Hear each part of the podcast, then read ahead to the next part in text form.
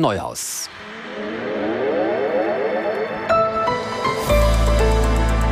Die ARD Infonacht Nachrichten um 5.30 Uhr mit Gabriela Kühne. Bundeskanzler Scholz ist zu einem Kurzbesuch in Washington eingetroffen. Zum Auftakt stand ein Abendessen mit Kongressabgeordneten auf dem Programm. Zum Abschluss trifft er Präsident Biden im Weißen Haus. Aus der Nachrichtenredaktion Diane Batani. Scholz und Biden wollen über den Krieg im Nahen Osten beraten und über den geplanten NATO-Gipfel im Sommer in Washington. Hauptthema soll aber die Fortsetzung der Militärhilfe für die Ukraine sein. Biden versucht seit Monaten ein neues Milliardenpaket zur Unterstützung der Ukraine und Israels durch den Kongress zu bringen. Bislang scheiterte es am Widerstand der Republikaner. Inzwischen stimmte der Senat aber zumindest dafür, die Arbeit an einem neuen Gesetzespaket aufzunehmen. Ob der Entwurf dann auch verabschiedet wird und den Kongress passieren kann, ist noch offen. US-Präsident Biden wird im Fall der Aufbewahrung geheimer Dokumente in seiner Zeit als Vizepräsident nicht angeklagt. Sonderermittler Robert Herr bestätigte zwar, dass Biden als Privatbürger vorsätzlich Geheimakten behalten und weitergegeben habe, eine strafrechtliche Anklage sei aber nicht gerechtfertigt.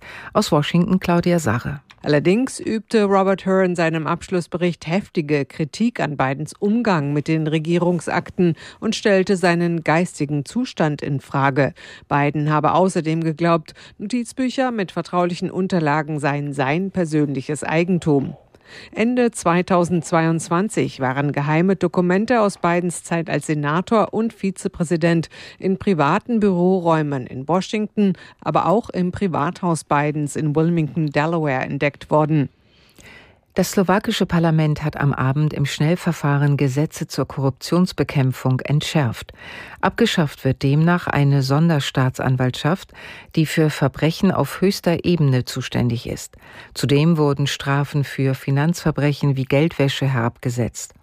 Nach Ansicht der Opposition ist das Ziel der Justizreform, Korruptionsfälle aus früheren Regierungszeiten der Partei von Ministerpräsident Fico unter den Teppich zu kehren.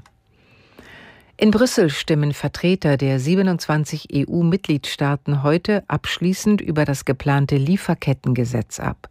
Deutschland wird sich enthalten, weil die FDP eine Zustimmung in der Ampelregierung verhindert hat. Ob trotzdem auf EU-Ebene eine Mehrheit für die Richtlinie zustande kommt, gilt als offen. Das geplante Gesetz soll dafür sorgen, dass europäische Unternehmen die Einhaltung von Menschenrechts- und Umweltstandards in ihren Lieferketten sicherstellen. Das Wetter in Deutschland.